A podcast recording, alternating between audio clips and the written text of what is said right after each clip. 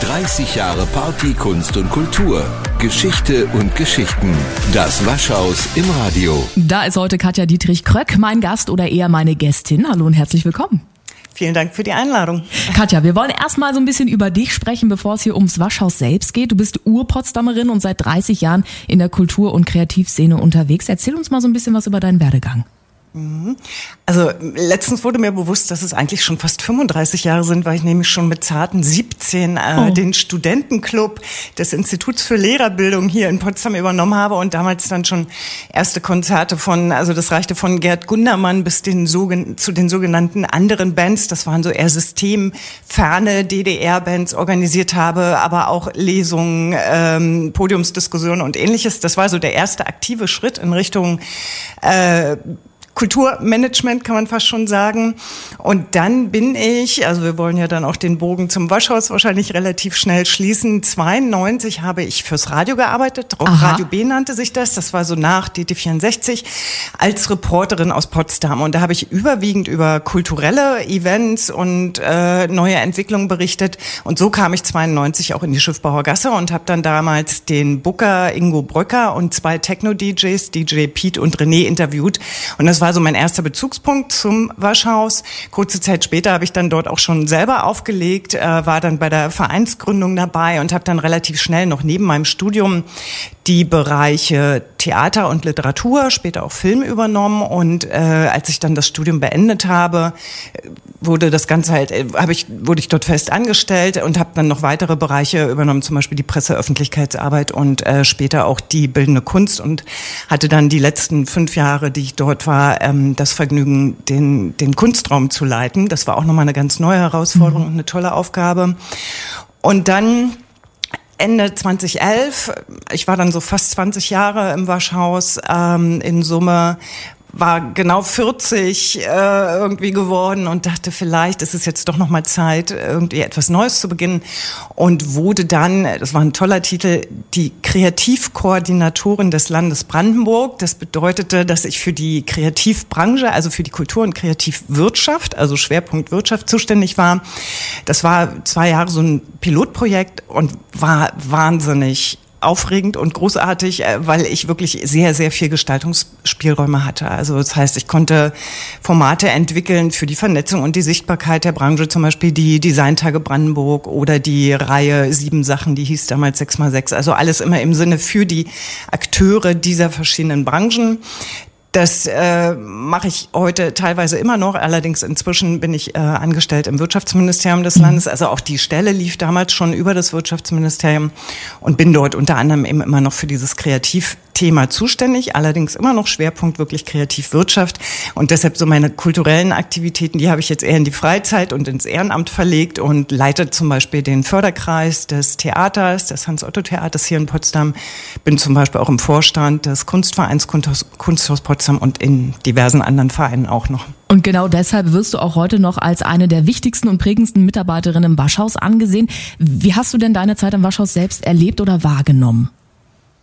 Es war ja, wie gesagt, ein ziemlich langer Zeitraum. Das heißt mhm. also, es gab viele Ups und Downs, ähm, aber überwiegend Ups, sonst hätte ich das, glaube ich, auch so lange gar nicht gemacht. Und gerade die, die Anfangszeit, ich meine, ich war da wahnsinnig jung, irgendwie 21 oder 22, das waren natürlich schon sehr wild, sehr aufregend, auch wenn man das damals gar nicht so wahrgenommen hat. Und ich weiß auch nicht, ob ich das im Nachhinein verkläre, aber wir hatten schon das Gefühl, wir konnten einfach wirklich alles machen, was wir wollten und auch wirklich relativ frei. Ähm, das, wir, wir konnten Künstler einladen, die wir irgendwie spannend fanden. Wir konnten Formate entwickeln zu Themen, die uns umtrieben. Und wir hatten einfach tatsächlich den Raum, also nicht nur wirklich im physischen Sinne, sondern auch im übertragenen Sinne für, für Experimente, fürs Ausprobieren.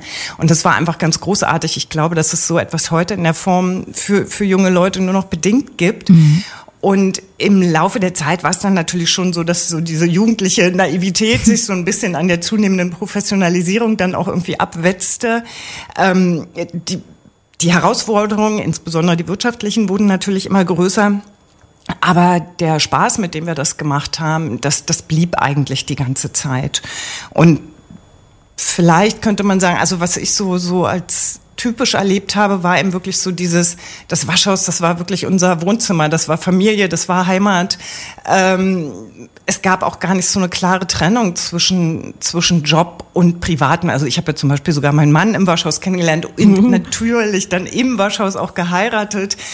Ähm, und insofern, das war so, also das gehörte einfach zum, zum Leben alles dazu. Und ähm, Natürlich spielte auch immer eine gehörige Portion Selbstausbeutung eine Rolle. Also es, da gab es schon wirklich Grenzsituationen, aber das hat uns damals nicht, also klar gab es auch unangenehme Situationen, mhm. aber insgesamt hat uns das nicht beeindruckt, weil wir einfach an das geglaubt haben, was wir da machen und wir wollten das auch unbedingt machen. Und dann war man irgendwie auch bereit, ja, dafür bestimmte Dinge eben in, in Kauf zu nehmen, die vielleicht nicht immer so toll waren. Und ich glaube, das, das kann man wirklich auch fürs gesamte Team sagen. Also ob es Michael Wegner war, der damals das Haus geleitet hat, oder Anja Koschek, die ja heute noch für den Bereich Tanz zuständig mhm. ist, bis hin zu den Technikern, zu den Gastroleuten. Das ja, so kann man das, glaube ich, am, am ehesten beschreiben, so insbesondere diese Anfangszeit. Und ich denke, Ups und Downs gehören ja auch zum Leben irgendwo mit dazu, ne? Genau. Das Waschhaus, das ist ja in der Schiffbauergasse. Wie würdest du so sagen, wie sieht denn die Entwicklung von äh, dieser Schiffbauergasse aus? Ähm, äh, mir sind vor paar Monaten so alte Bilder in die Hände gefallen, die waren wirklich exakt 30 Jahre alt, also Sommer 92. Und das sind Bilder einer wirklichen Industriebrache. Also wenn man jetzt dorthin kommt, man würde, also und war 30 Jahre dazwischen nicht da, man würde es nicht wiedererkennen. Und natürlich hatte dieser morbide Charme, dieses ruinöse, das, das war charmant, das war reizvoll, das war natürlich auch herausfordernd, das irgendwie gestalten zu wollen. Aber irgendwann war natürlich klar, also gerade im, im Zuge dieser schon genannten Professionalisierung, dass diese Zustände sich überholen. Also das fing ja damit an, man saß in der Russenhalle heute Arena in einer, in einer Tanzperformance und neben einem war der Stuhl gesperrt, weil es permanent dort durchtropfte, weil eben das Dach nicht dicht war. Die Heizungen mussten ständig improvisiert werden, weil bestimmte Räume überhaupt nicht heizbar waren. Zum Teil musste man schon wirklich sich auch um die Sicherheit der Besucher Gedanken machen.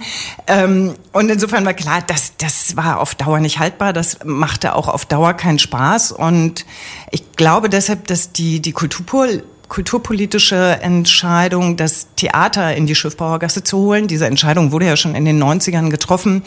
Die war, glaube ich, zentral und wichtig, weil damit irgendwie klar war, dieses Areal wird als Kulturstandort weiterentwickelt. Es gibt die politische Rückendeckung dafür. Wir haben das damals auch lange diskutiert. Ist das gut? Weil uns war natürlich klar, der Charakter auch des Waschhauses würde sich dadurch ändern. Die, die Klientel wäre eine ganz andere, die künftig angesprochen wird.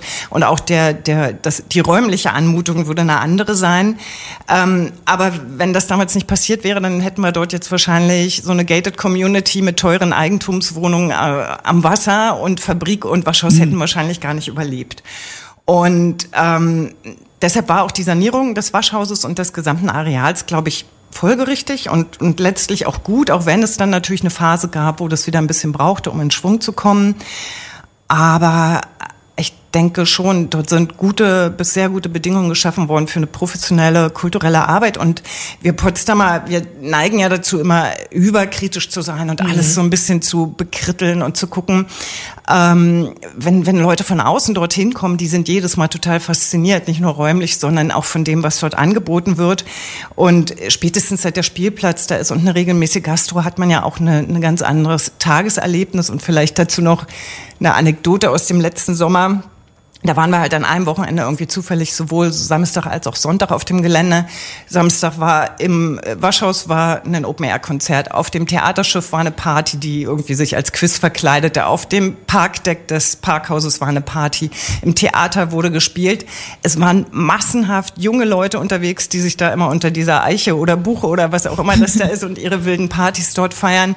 Und da dachten wir schon, naja, hier kann ja wohl nicht die Rede davon sein, dass hier irgendwas totsaniert und nicht lebendig sei. Und dann sind wir so Sonntag nochmal hin, weil wir eigentlich nur ein Falafel essen wollten. Und in der Fabrik war aber auch noch, also im Biergarten, so eine nette Tanzveranstaltung. Und dann saßen wir dabei, also mein Mann, der ist Urgestein des Waschhauses, also er ist tatsächlich jemand, der damals diese riesen Kessel noch äh, mit rausgetrennt hat. Also wir beide saßen dann so wie die Alten aus der Muppet Show im Liegestuhl und sagten, na so ungefähr haben wir uns das doch damals vorgestellt, alles richtig gemacht. Also insofern kann ich nur sagen, trotz aller Dinge, die man da kritisieren kann und vielleicht auch noch bessern kann, ist das, glaube ich, insgesamt ein, ein großartiger Standort. Definitiv. Und es zieht immer wieder viele, viele Leute an. Und wenn wir schon mal eine der prägendsten Frauen des Waschhauses hier bei uns haben, wollen wir natürlich gleich noch mehr über die Anfangszeit erfahren. Bis gleich. 30 Jahre Party, Kunst und Kultur. Geschichte und Geschichten. Das Waschhaus im Radio. 30 Jahre Party, Kunst und Kultur. Geschichte und Geschichten. Das Waschhaus im Radio. Weiterhin ist Katja Dietrich Kröck zu Gast und wir wollen jetzt mit dir über die Anfangszeit vom Waschhaus, dem e.V. und auch den Aufbau sprechen. Du äh, weißt da ja irgendwie am besten auch mit Bescheid. Wie ging das denn alles 92 los? Also vielleicht für die Nicht-Potsdamer äh, die, die Schiffbauergasse war ja in Potsdam eigentlich nicht existent. Also man kannte die einfach nicht. Das war Industrieareal und zur anderen Hälfte saß dann noch der KGB. Das heißt, das war überhaupt nicht zugänglich und nicht in unserem Bewusstsein. Und 92 gab es dann mehrere Gruppen von jungen Leuten, die Lust hatten, Kultur und Kunst zu machen. Und die haben dann dieses Areal für sich entdeckt. Das war ja dann plötzlich zugänglich. Und die kamen vor allen Dingen so aus den Bereichen bildende Kunst, Musik und auch Tanz und haben dann das Waschhaus, das zu diesem Zeitpunkt Zeitpunkt dann eben schon leer stand, im wirklich äh, direkten Sinne besetzt. Es war aber eine durchaus geduldete Besetzung, mhm. also weil es da auch äh, in, in der Verwaltung und auch in der Politik absolut auch Unterstützer gab. Mhm. Ähm, und haben dann dort diese, also da standen ja noch diese großen Industriewaschmaschinen, diese riesen Kessel, also die waren ja übermannsgroß. Die haben die dann da sukzessive selbst äh, rausgeschweißt und rausgeschleppt. Und im Sommer 92 gab es dann die ersten Techno-Partys, noch unter wildesten Bedingungen. Da gab es ja keine Heizung, keine Toiletten, kein gar nichts. Und eben dann auch im August die, die erste Ausstellung. Das war so der, der Start des Ganzen. Und ich glaube, nur ein Jahr später kam dann auch die Gründung des Waschhauses e.V. dazu dazu. Wie kam es denn dazu und warum habt ihr damals gleich einen eigenen Verein gegründet? Das war ein relativ langer Prozess, also gefühlt war das irgendwie tatsächlich ein Jahr, aber in, in Wirklichkeit war es kürzer. Das waren unendlich oder gefühlt unendlich lange basisdemokratische Diskussionen, äh, die dem vorausgingen, weil, wie gesagt, ich habe es ja versucht zu beschreiben, es waren unheimlich viele Leute aus den unterschiedlichsten Bereichen und es war aber irgendwie einfach klar, man, man brauchte schon eine inhaltliche Idee, eine Vision, ein Konzept und deshalb war diese Vereinsgründung in diesem Kontext wichtig, sich einfach zu sortieren, zu sagen, wer sind wir wir eigentlich, wo wollen wir hin? Und es war natürlich ganz wichtig, eine, eine rechtliche Form zu finden, weil wir brauchten natürlich Förderung, wir mussten Verträge schließen und ähnliches. Und niemand gibt so einen wilden Haufen, der gar keine Struktur hat, auch nur einen äh, Cent. Und äh, deshalb war das dann irgendwie alles ganz, ganz logisch. Also das musste einfach her, um auch weiter arbeiten zu können und um das eben wirklich zu professionalisieren und weiterzuführen, was ja unser Ziel war. Du warst von Anfang an dabei. Was sind denn so die schönsten Erinnerungen? Hast du da irgendwas mitgebracht für uns? Also ich habe es ja so ein bisschen vorhin schon versucht zu beschreiben. Also dieses Schönste war eben wirklich so diese Lust am Experiment und mhm. das auch machen zu können. Und dann gibt's aber natürlich auch so ganz, ganz direkte Dinge. Also wenn man irgendwie Anfang, Mitte 20 ist, ist es natürlich großartig, wenn so Künstlerinnen, die man äh, großartig findet oder sogar verehrt, wenn man plötzlich die ganz direkt vor sich hat und nicht nur auf der Bühne, sondern ich saß dann immer in meinem kleinen Nissan Micra und habe dann, was weiß ich, Tokotronic, Fettes Brot, Freundeskreis, Didi Ramone und wie sie alle hießen, immer zu Radio Fritz gefahren. Das existierte dann schon und dann hatte man natürlich nochmal so einen ganz anderen Kontakt. Ähm, oder eben, es gibt ja unendlich viele Anekdoten. eine meiner Lieblingsanekdoten ist auch die wie Rammstein, die gab's, die waren mhm. noch gerade frisch gegründet, spielten bei uns im Saal als Vorband vor einer Handvoll Leute und äh, legten den Saal mit ihrer Pyro irgendwie fast auseinander. Und davon gibt es eben unheimlich viel. Also es hört sich jetzt so an, als wäre ich für den Bereich Musik zuständig gewesen. So war es natürlich gar nicht. Ähm, aber dasselbe lässt sich halt zum Beispiel auch für den Bereich Film sagen. Also die, die abstrusesten Formate konnten wir ausprobieren. Ich war damals großer David Lynch-Film-Fan. Äh, äh, seine Serie Twin Peaks war die Kultserie. Und dann haben wir gesagt, wir machen jetzt mal 48 Stunden Twin Peaks. Also wirklich ich die Leute kurz zum Schlafen geschickt, so morgens zwischen sechs und, äh, weiß ich nicht, acht oder so. Und dann haben wir die ganze Zeit wirklich äh, nonstop diese Serie dort öffentlich gezeigt. Oder ich hatte die Möglichkeit, ein, ein wunderbares kleines TV-Filmfestival zu organisieren, wo ich dann eben großartige Filmemacher und äh, Filmemacherinnen einladen konnte, Schauspielerinnen, die dann später auch ganz groß geworden sind. Und dasselbe könnte ich jetzt beispielhaft für, für die Literatur oder eben auch für die, die bildende Kunst aufzählen das war einfach toll, dass man eben wirklich so diesen, dass man direkt selber gestalten konnte und die wildesten Ideen in Formate gepresst hat, die dann auch in der Regel irgendwie funktioniert haben. Und das war natürlich großartig, weil man sich da etwas ausgedacht hat und dann kamen die Leute und fanden das genauso großartig wie man selbst.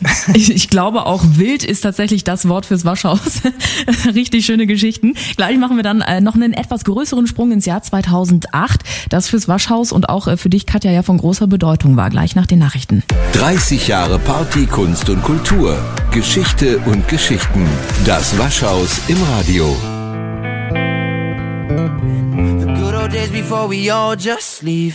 30 Jahre Party, Kunst und Kultur. Geschichte und Geschichten. Das Waschhaus im Radio. Bei mir ist dafür heute Katja Dietrich-Kröck, eine der wichtigsten Ex-Mitarbeiterinnen des Waschhauses. Und Katja, gerade ging es schon um die Gründung des Waschhauses e.V. Jetzt wollen wir mal über die Waschhaus G GmbH sprechen. Was heißt denn das überhaupt und was hat sich dadurch vielleicht auch geändert? Ähm, muss ich wahrscheinlich doch mal ein bisschen noch ausholen, um das zu begründen äh, oder, oder zu erklären. Ähm, es gab ja 2008 so eine, eine Krise der Soziokultur in Potsdam. Also erst meldete der Lindenpark Insolvenz an und kurz danach wir. Und äh, die Stadt hat aber schon natürlich bekundet, dass sie beide Häuser erhalten möchte und hat dann für beide Häuser ein sogenanntes Interessenbekundungsverfahren ins Leben gerufen, bei dem man sich dafür bewerben konnte, die die entsprechenden Häuser zu betreiben. Und unser Team, das ja noch da war, trotz Insolvenz, uns war vollkommen klar, wir wollen natürlich weitermachen und wir wollen auch äh, konzeptionell uns weiterentwickeln. Und wir saßen dann, ich weiß nicht, wie lange dieses Verfahren war, vielleicht vier Wochen oder so, wir saßen dann immer montags bei uns im Wohnzimmer im großen Stuhlkreis und haben überlegt, wie können wir uns konzeptuell neu aufstellen, beziehungsweise das, das Gute, was gut lief, weiterentwickeln. Und neben den Inhalten spielte natürlich auch eine neue Trägerstruktur eine Rolle. Und dieses Vereinsmodell hatte durch die Insolvenz natürlich so ein bisschen an Glaubwürdigkeit verloren, mhm. auch wenn ich grundsätzlich glaube, dass man mit Vereinen sehr gut gut auch große Kultureinrichtungen führen kann. Ähm, und wir haben dann unterschiedlichste Varianten durch, von der Stiftung bis zu, was weiß ich, und landeten immer wieder bei dieser GmbH-Struktur und haben uns dann dafür entschieden, dieses kleine G davor steht halt für gemeinnützig, was bedeutet, ähm, dass die GmbH natürlich wirtschaftlich arbeiten kann, aber keine Gewinne ausschütten kann oder Gewinne erarbeiten kann, sondern alles, was am Plus da ist, äh, fließt immer automatisch wieder in die Arbeit des Waschhauses. Und ähm, Insofern, das, das war schon damals, glaube ich, ein wirklich wichtiger Schritt, äh, auch wenn er natürlich auch bedeutete, dass du dieses, so ein Verein lebt ja auch von der Mitsprache und von breiter Mitbestimmung. Das ist natürlich über so ein Modell nicht mehr so gegeben. Es gibt eine Gesellschafterversammlung. Ähm, die Gesellschafter haben wir damals dann zusammengesucht. Also die sollten sich möglichst nicht nur inhaltlich interessieren, sondern sich natürlich auch finanziell engagieren, sodass diese, das Startkapital zusammenkam. Ja, und also das ist wahrscheinlich so der, der eklatanteste Unterschied im Vergleich zum Verein. Du hast jetzt die Zeit für 2008 oder von 2008 schon leicht angeschnitten. Mhm. Wollen wir noch mal so ein bisschen tiefer reingehen? Was hast du da so für Erinnerungen an diese Zeit? Das war ein bedeutsames Jahr für alle, wenn man so sagen kann. Ne? Also das war zunächst eine extrem angespannte Zeit, weil wir ja über Monate versucht haben, das Waschhaus zu retten. Und äh, da ging es eben wirklich hoch und runter und es gab wieder Hoffnung und dann wurde die Hoffnung doch nicht erfüllt. Und äh, als dann klar war, wir kommen um die Insolvenz nicht herum, das war natürlich ein wahnsinnig emotionaler Schockmoment. Und ich werde auch nie vergessen, wie wir dann damals, das Waschhaus wurde gerade saniert, deshalb waren wir in der sogenannten Roten Villa, da sitzt heute die Bundesstiftung Baukultur drin, da hatten wir so einen Besprechungsraum und wir mussten alle zusammentrommeln und mussten, also mein Mann und ich mussten den Mitarbeiterinnen sagen, ähm, dass wir nicht um die Insolvenz drumherum kommen. Und es war, wie gesagt, für alle natürlich Schockstarre, mhm. aber das dauerte nicht lange, das waren wirklich Sekunden. Und äh, was sich daraus entwickelt hat, war so eine unheimliche Aufbruchstimmung und auch, das hat uns total zusammengeschweißt. Also es war sofort klar, vom Azubi über einen Techniker bis zu den Projektleitern, wir machen weiter, wir wollen dieses Haus für uns retten. Es gab dann sogar so eine Initiative unter der Überschrift, das ist unser Haus. Ähm, und dann haben wir alle zusammen einfach dafür gekämpft, dass wir dort bleiben können und dass wir das weitermachen können äh, in einer ähnlichen Form wie zuvor. Und das, das klingt jetzt so, so abstrus, diese Insolvenzzeit. Also wir hatten ja einen Insolvenzverwalter, die war finanziell plötzlich total super. Der Insolvenzverwalter konnte ganz anders verhandeln mit der Verwaltung und mit der Politik, wenn es um, um mehr Gelder ging. Wir konnten plötzlich wichtige Leute einstellen, die wir vorher uns gar nicht leisten konnten, mhm. zum Beispiel im Technikbereich. Wir haben in der Zeit sogar neue Reihen entwickelt. Unser damaliger Azubi Matthias Porep hat diese Reihe Ruby's Tuesday entwickelt. Das war dann so eine, so eine Reihe, die jeden Dienstag stattfand könnt, so eine kleine Indie-Party, wo jeweils auch eine Band vorher spielte. Das sind so Sachen, die in dieser Zeit entstanden sind, wo man ja denkt, die große Lähmung und alle sind lethargisch. Aber nee, das war bei uns ganz anders. Wie gesagt, das war ein wir waren unheimlich dicht beieinander, wir waren uns alle einig, was wir wollen. Und so makaber das klingt, so im Nachhinein sagen wir dann doch ab und zu mal, diese Insolvenzzeit war eigentlich eine total coole Zeit. Also würdest du sagen, dieser eigentliche harte Schnitt äh, hat vielleicht auch dazu geführt, dass das Waschhaus heute das ist, was es, was es ist? Ja, also natürlich hätten wir darauf verzichten können, ähm, aber was es, glaube ich, auch zutage geführt hat, war dieses Bewusstsein, also auch in der Verwaltung und in der Politik, dass diese permanente Mangelwirtschaft, diese nicht ausreichende Förderung, dass das künftig so nicht weitergehen würde. Und ich glaube schon, dass das dazu geführt hat, dass heute die Förderung wesentlich auskömmlicher ist. Also die Summen sind nicht vergleichbar mit dem, was uns vor 2008 zur Verfügung steht. Das war wirklich immer auf Kante genäht und mhm. die kleinste Unsicherheit konnte alles zum Einstürzen bringen. Wir haben monatelang die Gehälter nicht bekommen. Wir mussten uns teilweise arbeitslos melden. Und das ist, glaube ich, durch diesen Aufprall sowohl des Lindenparks als auch des Waschhauses äh, sehr deutlich ins Bewusstsein geraten. Und ich glaube, dass äh, die, die Kulturförderung inzwischen wirklich eine deutlich andere ist, wobei der jetzige Geschäftsführer wahrscheinlich auch sagen würde, naja, wirklich auskömmlich ist es mhm. nicht. Aber im Vergleich zu der Zeit davor hat sich das doch massiv verändert. Wollen wir dann auch noch mal ein bisschen auf die Zukunft schauen? Abschließend wollen wir nämlich gleich noch über die Highlights von äh, damals und natürlich auch über die Highlights jetzt im April sprechen. 30 Jahre Party, Kunst und Kultur. Geschichte und Geschichten. Das Waschhaus im Radio. 30 Jahre Party, Kunst und Kultur. Geschichte und Geschichten. Das Waschhaus im Radio. Ein letztes Mal mit Katja Dietrich Kröck. Und Katja, sag mal ehrlich, gibt es eigentlich Dinge von damals, die du heute gern nochmal irgendwie im Waschhaus sehen würdest? Ach, ich glaube, das ist so ein bisschen schwierig, weil man entwickelt sich ja weiter, das Waschhaus entwickelt sich weiter und ich finde das eigentlich auch gut so, also dass so dieses Zurückblicken und zu sagen, ach, das war aber besonders toll, das will ich nochmal haben. Ich glaube, das, das muss gar nicht sein, aber natürlich freue ich mich, wenn jetzt so Bands wie Tokotronic, die damals bei Brennstoff, wo ich ja immer aufgelegt habe, äh, im Saal gespielt haben, wenn die jetzt wiederkommen und Open mhm. Air irgendwie vor 5000 Leuten spielen. Das Einzige, was ich, wo ich mich wirklich damals geärgert habe, ich glaube, es war 92 oder 93, war ja ein Kind der 80er Jahre und war auch unheimlicher Softcell-Fan. Und Ingo Brücker, der Booker damals, dem ist es gelungen, Mark Almond, also den Sänger von Softcell, ins Waschhaus zu bringen, wirklich noch zu einer Zeit, als es noch Ruine war. Und ich musste genau an dem Wochenende im Lindenpark hinterm Tresen Nein. arbeiten. Das war nämlich mein Studentenjob. Und den habe ich verpasst. Also wenn äh, der noch mal kommen könnte, also Softcell tourt jetzt auch wieder ähm, mit schönen Gruß an die Booker im Waschhaus, da wäre ich dabei. Dann rufen wir auf jeden Fall mal an und klären das mal für dich. Was wünschst du denn dem Waschhaus zum 30. Geburtstag? Ähm, das hört sich jetzt wahrscheinlich ein bisschen nach Klischee an und ein bisschen abgedroschen, aber natürlich, dass sie einfach 30, weitere 30 Jahre weitermachen können, dass sie insbesondere für junge Leute einfach so, ein, so ein wichtiger Anlaufpunkt bleiben mit einem anspruchsvollen und einem vielfältigen Programm. Und vielleicht auch so ein bisschen das künftig wieder mehr oder, oder noch mehr Raum auch so fürs Experiment, fürs Ausprobieren äh, geschaffen wird und dass ähm, sie ein Programm machen können, das nicht nur wirtschaftlichen Zwängen unterliegt, also dass sie da einfach eine gewisse Freiheit haben. Das würde ich mir für die nächsten 30 Jahre wünschen. Schauen wir mal noch jetzt auf den April. Hast du da irgendwelche Highlights, auf die du dich jetzt persönlich besonders freust? Mhm, ja, absolut. Also die haben auch mit dem zu tun, was ich da früher gemacht habe. Also das eine wäre die Lesung mit André Kubitschek am 20.04. Er liest äh, aus Der perfekte Kuss. Das ist das Ende einer Trilogie, äh, die er geschrieben hat. Äh, sehr erfolgreich. Der erste Teil, Skizze eines Sommers, äh, der ja ausschließlich in Potsdam spielt und wo man in meiner Generation sich absolut wiederfindet und, und jeden, jeden Moment dieses Buches auch irgendwie wiedererkennt. Und äh, mit ihm verbindet mich, also wir waren nicht nur auf derselben Schule, äh, sondern mit ihm habe ich damals auch ich glaube, die ersten drei Bücher, die er geschrieben hat, mit denen habe ich ihn damals ins Waschhaus eingeladen. Äh, und mhm. insofern ist das da schön, dass sich das irgendwie so in einer Tradition weiterentwickelt.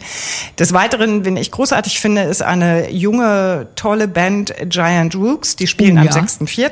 Mhm. Ich glaube, in der Arena. Äh, darauf freue ich mich auf jeden Fall schon. Und natürlich auch im Bereich der bildenden Kunst gibt es nächste Woche ein absolutes Highlight. Ähm, und zwar die Vernissage am 9.4. unter dem schönen Titel Das Pferd frisst keinen Gurkensalat. ähm, auch das ist irgendwie total folgerichtig, weil der Kunstraum, das sind ja ehemalige Pferdeställe und deshalb wurde es auch Zeit, dass man sich mal im Bereich der zeitgenössischen Kunst irgendwie anguckt, wie sieht es denn mit dem Pferd in der bildenden Kunst aus. Und da sind unheimlich viele Künstlerinnen und Künstler dabei, die auch in Potsdam total bekannt sind, die auch schon mehrfach im Kunstraum zu Gast waren. Und ich glaube, das wird auch nochmal eine sehr schöne und spezielle Veranstaltung. Steht also einiges an jetzt im April und ist vor allem auch für jeden was mit dabei. Und eine Sache, die du ja damals auch, hast du anfangs gesagt, mit zum Brodeln und zum Brennen gebracht hast, die äh, findet nämlich bereits heute Abend statt, nämlich die beliebte 80er Party im Warschaus. Und da hast du unseren Hörern und äh, Hörerinnen auch noch Karten mitgebracht und die verschenken wir jetzt natürlich an sie. Wenn sie sich mal wieder richtig lässig und schwungvoll ins Wochenende tanzen wollen, heute Abend 22 Uhr, dann ran ans Telefon 0331 581 692 und die 30 und mit etwas Glück gibt's Tickets für die heutige 80er Party im Waschhaus. Und dir, Katja, lieben Dank, dass du heute da warst und vielen Dank auch für deine schönen Geschichten. Herzlichen Dank, dass ich da sein konnte. 30 Jahre Party, Kunst und Kultur. Geschichte und Geschichten. Das Waschhaus im Radio.